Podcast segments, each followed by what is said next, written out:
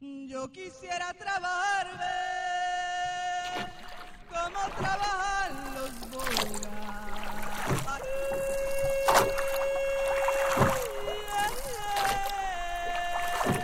Que con fuerza de mente remar contra corriente. Oh, oh,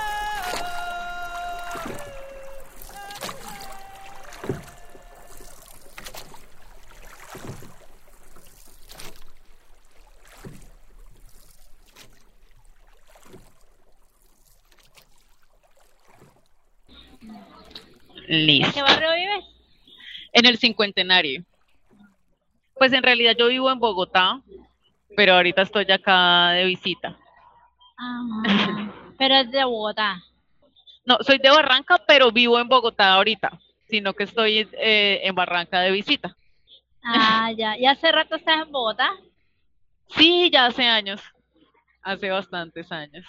Bueno, pues lo mío es al contrario. Yo nací en Bogotá, pero hace muchos años vivo en Barranca, que ya me considero barranqueña, Ah, ¿y, y por qué viniste acá? porque la familia de mi mamá sí era de acá. Y entonces en el Ah. 78 ya tengo muchos años de estar acá. Y ya ella decidió venirse para acá porque murió mi abuelo y no quería pues como que pasara otra vez. Y entonces ya se vino para acá y nos quedamos acá y ya. Mi crianza fue acá en Barranca. Ah, bueno. ¿Y, y qué tan difícil es tener una organización femenina en un lugar como Barranca? Bueno, ha sido fácil, pero también ha sido muy gratificante, pues son 49 años que tiene la Organización Femenina Popular del 72 acá. Y pues han sido muchas las dificultades, pero también muchos los logros y mucha la trascendencia de esas cuatro generaciones que hay en la organización, pues construyendo y aportando también, ¿no? A la, a la construcción de la paz y a la defensa del territorio. Entonces, pues tiene todas sus, sus cosas, ¿no? Tiene todas sus... Claro, y, y, y por ejemplo, ¿de qué forma, pues el conflicto social barranqueño que es como tan profundo afecta pues a la, a la parte femenina, no como a las mujeres en especial, o, o qué han observado ustedes desde ahí? Ha sido, ha sido muy difícil y ha sido, y la afectación ha sido total. De hecho, en Barranca Bermeja, de la, el 70% de las víctimas es, eh, o sea, son mujeres, eh, de las víctimas de desplazamiento, de las víctimas de conflicto armado. Eh, hay un alto índice de desaparición forzada. Entonces, en medio de todo este contexto, no ha sido nada fácil la Organización Femenina Popular, pues en sus 49 años, también ha vivido hechos muy directos contra la organización, nos han matado dos compañeras, nos mataron un compañero de la parte cultural, muchas mujeres desplazadas, intentaron quitarnos los hijos. Sea, la ha sido muy, muy difícil, ha sido una afectación directa y una persecución directa, pero también la posición de las mujeres desde la civilidad, la autonomía, como son, son los principios, pues hemos logrado también pues defender nuestro espacio, mantenernos en el territorio y seguir construyendo y sembrando vida en medio de grietas de la muerte, ¿no? Entonces no ha sido nada fácil, pero la afectación sí es mucho más grande en mujeres y de una manera dife diferencial y desproporcionada en la forma en que se ha atacado a las mujeres, el cuerpo y la vida de las mujeres. Claro, y, y cómo han hecho para mantener la organización por 49 años, porque generalmente esos grupos, bueno, como que se dispersan o arman otros o se separan o se dividen, ¿qué es lo que los, las ha mantenido unidas todo este tiempo? Bueno, yo creo que ha sido justamente eso, que las dinámicas de la organización nunca han sido estáticas, sino que han sido muy acorde también con el contexto, a la lectura del contexto, a la construcción de equipo, al trabajo en red sobre todo, y que ha sido un trabajo de barrio a barrio, donde pues las mujeres y todo van participando, pero participan con sus familias, participan con sus hijas, con sus hijos y, y aunque el sujeto específico de la, de la organización son las mujeres, no es aislado. Ujú. Entonces tenemos pues un trabajo con niñas, niños, jóvenes, desde la parte cultural, desde la parte de formación, de todo, y los programas también han ido también como evolucionando y, y alternándose de acuerdo a las dinámicas. Entonces yo creo que ha sido como esa también la capacidad que se ha tenido como de lectura del contexto, pero también las dinámicas, porque eh, son cuatro generaciones y tenemos familias que han sido las cuatro generaciones dentro de un proceso y una dinámica. Entonces también es, está impreso dentro de, de la vida y la historia misma de Barranca. Entonces, un chico una vez le pusieron una, una tarea, bueno, le habían ubicado en la universidad como temas y eh, había un tema que él tenía que era la historia de Barranca. Y llegó a la organización pues a, a conocer y a que le contáramos la historia, pero nos pide el espacio para unos compañeros que tenían el tema de lo de mujeres y de la organización. Entonces yo le digo, pero ¿y cuál es tu tema entonces? Porque me estás diciendo que viene otro grupo a, a trabajar el tema específico mm. ese. Dices que mi tema es la historia de Barranca. Mm. Pero si hay algo que yo le he aprendido a mi mamá es que la historia de Barranca no se puede contar sin contar la historia de la OFP porque hacen parte de toda la dinámica que ha sido la historia de el proceso de la organización. Y es eso, ¿no? Es eso como pues de generación en generación y como las dinámicas ha sido como la OFP en, ese, en este transcurrir también en ese proceso. No ha sido fácil, como le decía, pues nos han asesinado personas, tenemos mujeres exiliadas, tenemos una cantidad de, de hechos victimizantes que han sido afectados, pero también ha habido la capacidad de resistencia, de defensa de la vida, de denuncia, que nos ha permitido en medio de todo esto estar y el acompañamiento internacional, el acompañamiento de las otras organizaciones sociales de acá de Barranca, de la región, que de alguna manera permiten en ese tejido social también fortalecer y dinamizar. Claro, es como que muy importante eso de adaptarse a lo que va sucediendo, ¿no?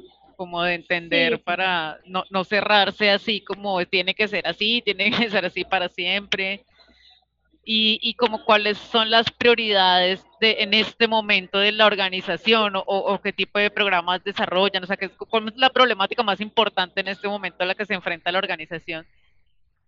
Pues bueno, nuestro eh, trabajo está dividido por áreas, está constituido por áreas, por sectores y desde lo territorial y desde lo de especificidades. Tenemos una área que es la economía feminista popular, que es una área donde trabajamos por todo el empoderamiento de las mujeres en su autonomía económica, porque pues si hay algo que somete más y, ayuda a que las mujeres estén en ese ciclo y, de, de, la violencia, pues la de dependencia económica. Entonces trabajamos desde esta área con el apoyo a sus emprendimientos, a las unidades productivas, la capacitación en el ahorro, en esto tenemos unos núcleos de ahorro femenino, tenemos diferentes eh, propuestas y, actividades de proyección desde, esta área que tienen que ver como el apoyo a lo, económico y a, la, y a las eh, iniciativas de las mujeres, desde la capacitación, la formación, pero también el apoyo a sus emprendimientos. Tenemos otra línea que tiene que ver con todo lo de bienestar y autocuidado y el medio ambiente, donde venimos con guardianas de la vida, venimos haciendo todo un trabajo también de eh, construir también esa, ese cuidado que tiene que haber entre la vida, el cuerpo de las mujeres y la relación con el medio ambiente y el cuidado del agua, del medio ambiente y esto.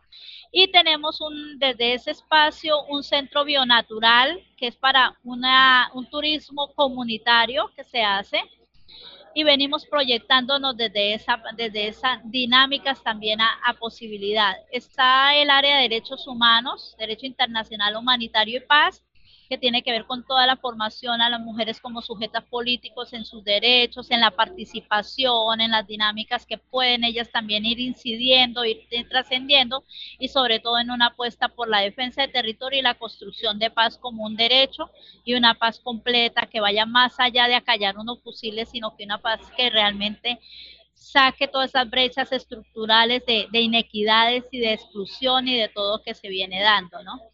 Y tenemos toda la parte de la memoria histórica, construimos la Casa de la Memoria y los Derechos Humanos de las Mujeres, está ahí en Torcoroma, tú que estás acá, ojalá no te vayas sin visitar esa Casa de la Memoria y los Derechos Humanos.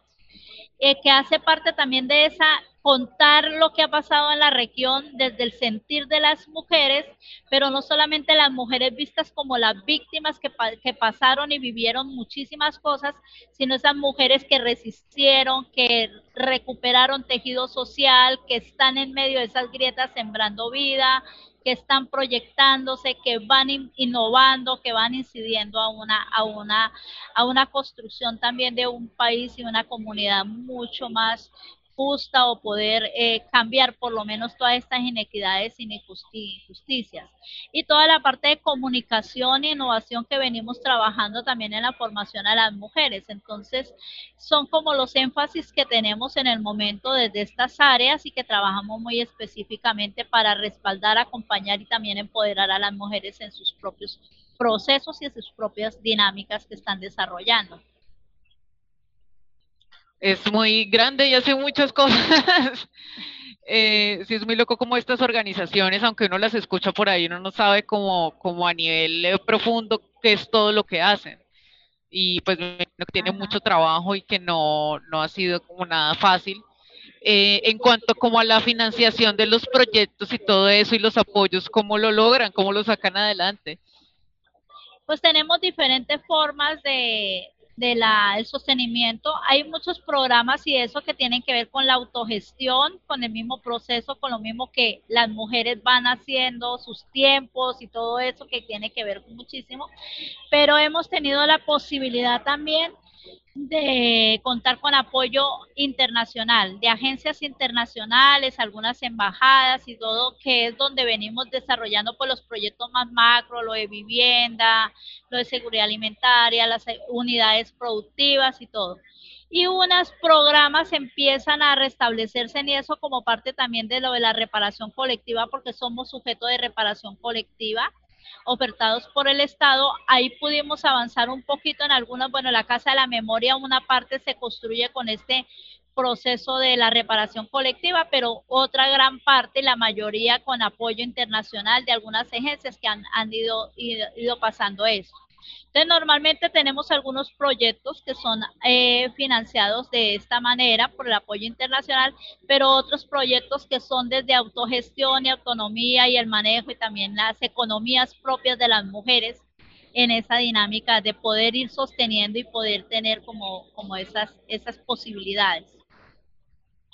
Ah, ok, muy, muy bueno que se pueda como crear ese organismo ahí que se alimenta de diferentes formas Sí, no, ese es fundamental porque no se puede vivir solamente del apoyo internacional, mm. no se puede tener permanentemente un apoyo solamente institucional o estatal porque también eso pierde autonomía en las organizaciones y pues hay muchas cosas desde que las mismas mujeres podemos hacer y podemos gestionar para poder impulsar y poder también apropiarnos mucho más de, de lo que tenemos y de lo que se va consiguiendo. Entonces es fundamental poder hacer una articulación de estas diferentes formas de, de, tener como la economía o la, autogestión también pues, que permita realmente ir vinculando como de diferentes maneras y no estar en la dependencia de uno solo porque pues tiende a acabarse, tiende a, a tener dificultades y entonces también eso corre riesgo los proyectos cuando están solamente dependiendo de una sola o las organizaciones cuando se acaba una financiación internacional y no se tienen otras opciones pues tiende a acabarse lo que tú decías, se empieza un grupo, se empieza otro, pero normalmente porque se están es por el proyecto que se tiene y pues se acaba el proyecto y pues sencillamente se termina eso. Entonces realmente el proceso de la organización ha sido más desde otra óptica, desde otra visión y más, pues si se necesitan esos apoyos, pero se tiene que tener también como la solidez de, ir generando lo propio para no tener la dependencia también de esta, Claro, no, sí, muy bueno que, se logra tener, es como una estructura desde adentro de la organización y el resto se va, o sea, se, es un recurso que se usa, pero la organización es la que decide finalmente. Y hablando un poco de la historia, pues Barranca tiene una historia bien particular eh, cuando se fundó, pues hace muchísimos años, ¿a quién se le ocurrió? ¿Por qué surgió? ¿Cuál fue la necesidad de hacer la organización en ese momento? La Organización Femenina Popular surge en el 72, 1972, Mm. y nace como parte de la- del trabajo de pastoral social de la Iglesia Católica. Nace Ah. en el nororiente, en la Comuna 5, en el barrio Versalles, la parroquia del Señor de los Milagros. Allí los curas, las monjas que habían en ese tiempo, empiezan a generarse y a estructurar un espacio que se llama clubes de amas de casa. Y estos clubes de amas de casa empiezan a ser espacios de formación y de capacitación a las mujeres en diferentes artes, en diferentes técnicas, para que ellas tuvieran como, y sobre todo la alfabetización, porque había muchas mujeres que no tenían pues estudio, no sabían leer, no sabían escribir. Y las mujeres empiezan, es como su primera salida de esas cuatro paredes de la casa y empiezan a llegar a capacitarse en diferentes artes, modistería, zapatería, colchonería, belleza, tejidos, alfabetizarse y eso. Entonces, pero empiezan a ir mucho más allá. Entonces empiezan a preocuparse por la construcción de la guardería, la Bambán, pues es una lucha de las mujeres en ese tiempo, el puesto de salud de ahí de Versalles es la lucha de las mujeres, la guardería grande, empieza y la lucha por los servicios públicos y la vivienda.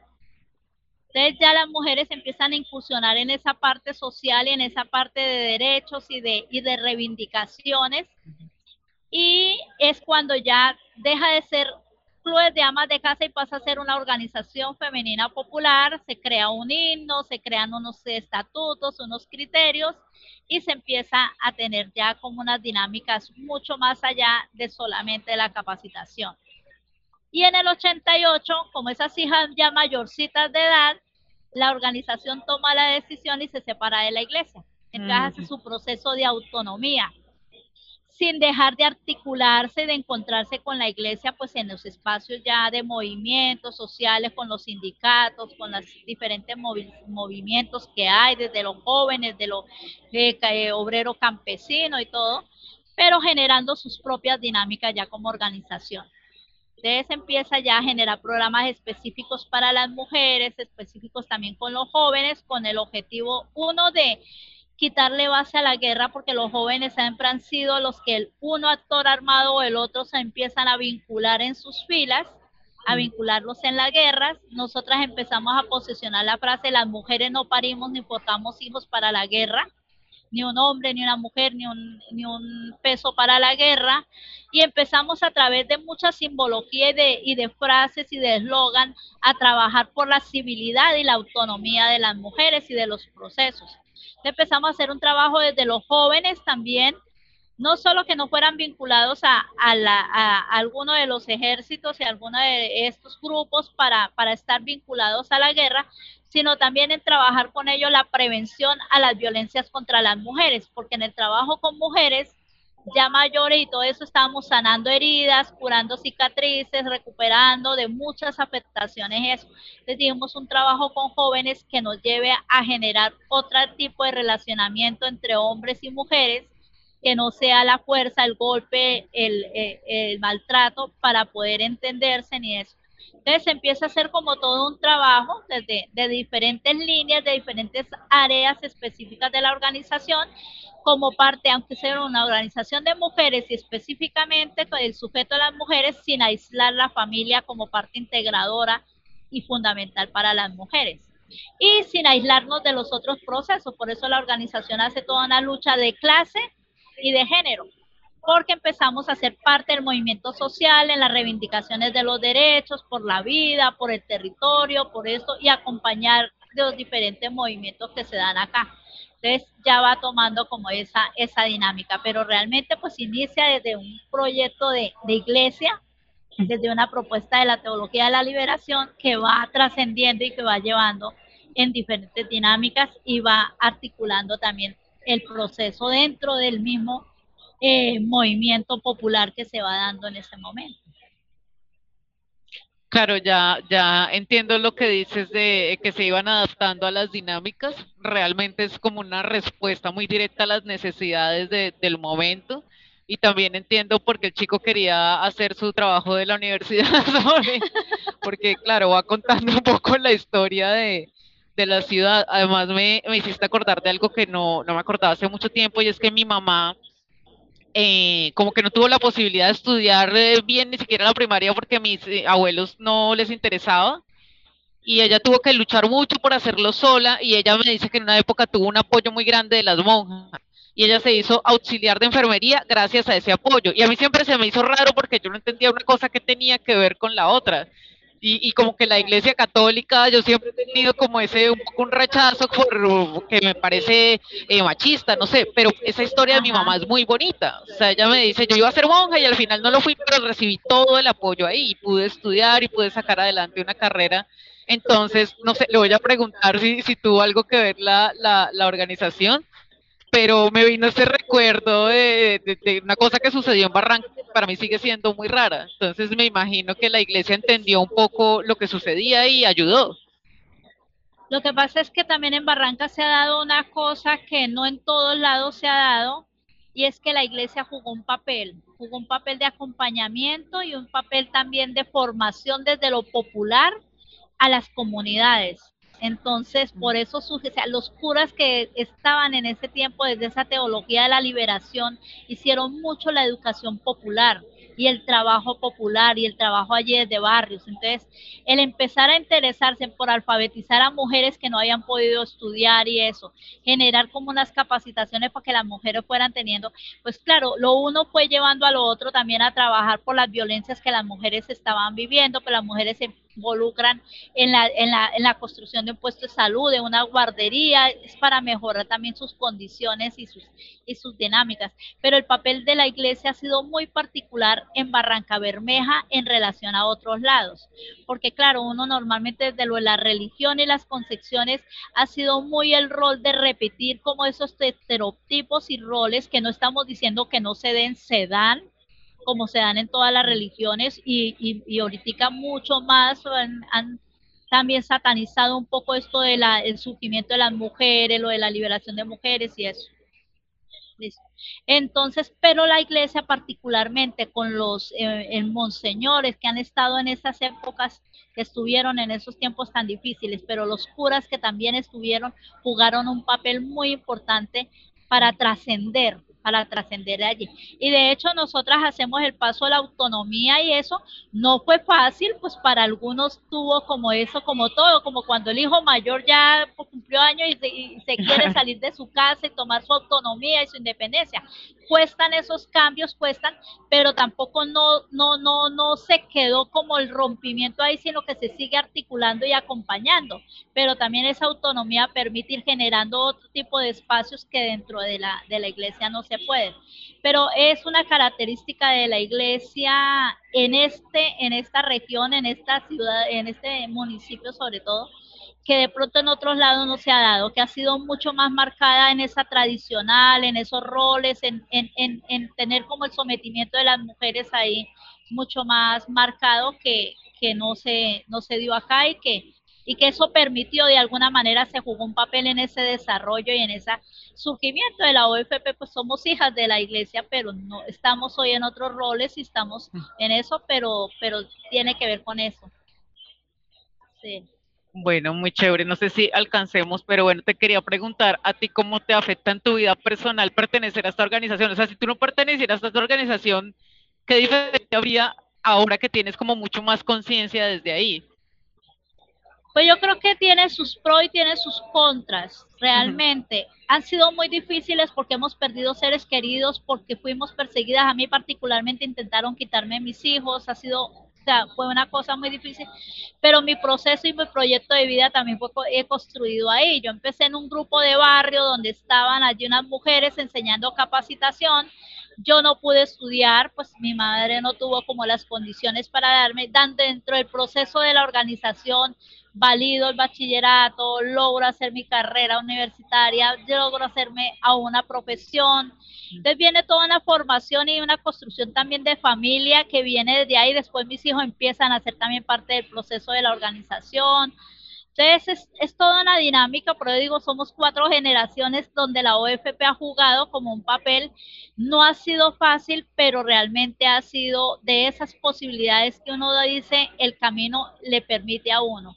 Pertenezco a una familia donde la mayoría son mujeres, pero que el, el, esquema cultural y lo que yo veía y el referente que venía en mis familias, pues era el sometimiento, la violencia, pues unas tías, unas madres, mi abuela, con unas situaciones donde nunca pudieron decidir, no les dieron más de tercero primaria de estudio porque no se podía, o sea, como todas esas cosas, pero que empieza a surgir una posibilidad de un espacio donde me permite a mí ir cambiando como esa, sin renegar de que lo es una historia, de que es de donde vengo, pero sí transformar esa realidad. Entonces realmente ha sido una experiencia muy, muy bonita. Yo quisiera trabajar como trabajar